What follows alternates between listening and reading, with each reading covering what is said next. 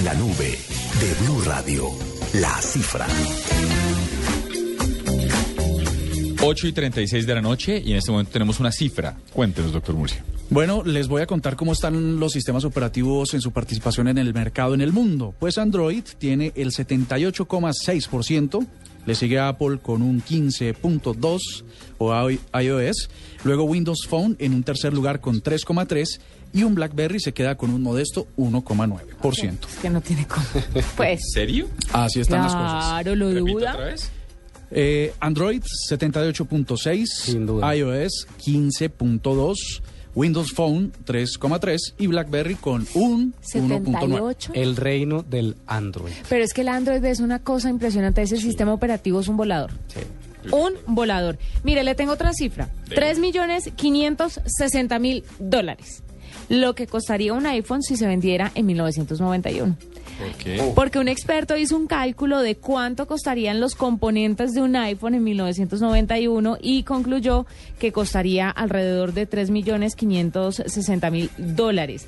Nada más eh, el, el- el gigabyte de memoria flash que utiliza el iPhone en esa época costaría 45 mil dólares. Hoy cuesta 55 centavos. Eh, por ejemplo, el smartphone puede almacenar 32 gigas, lo que en esa época le costaría a usted 1.440.000 dólares. Hoy le cuesta muy, muy, muy por debajo de esos precios. Y hace todo el cálculo con cada uno de los componentes, pero eso como los componentes principales. El tema de la pantalla táctil, el Lo que tema... quiere decir que de aquí a unos años debería costar menos. Claro, o sea, se lo han regalado, se lo dan presentando la cédula. Pero calcule cuánto le costaría a un usuario de iPhone eh, un aparato de estos en 1991. O sea que un usuario como yo eh, no debe quejarse cuando pasa de millón y medio un teléfono. Yo me quejo. Yo también Yo me eh, quedo. tengo otra cifra. ¿Puedo? ¿Alcanzo? Sí. Ah, por supuesto. afán. 61%. ¿De qué?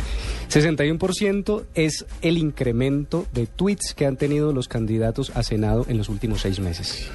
Oiga, que es caro, ni hablamos de eso, pero es un mismísimo virus. ¿Qué tal el candidato a la ¿Ah? cámara que usó la foto de Ah, no, no, no, eso no es un virus, eso es un aprovechado sinvergüenza. Por eso es un virus. Y ya salió a Él es un virus. Y ya salió me- a pedir se me perdón, como 100 calificativos para esto. Por eso, virus es el más. Pero espere, no, no me cambien el, el tema. Que Bueno, primero hablamos de- 61%. 61%. Mire, en un estudio publicado por, por el sitio solotitulares.com, que, que es un agregador de noticias, dice que el incremento en el número de tweets en Alianza Verde, por ejemplo, es del 134%.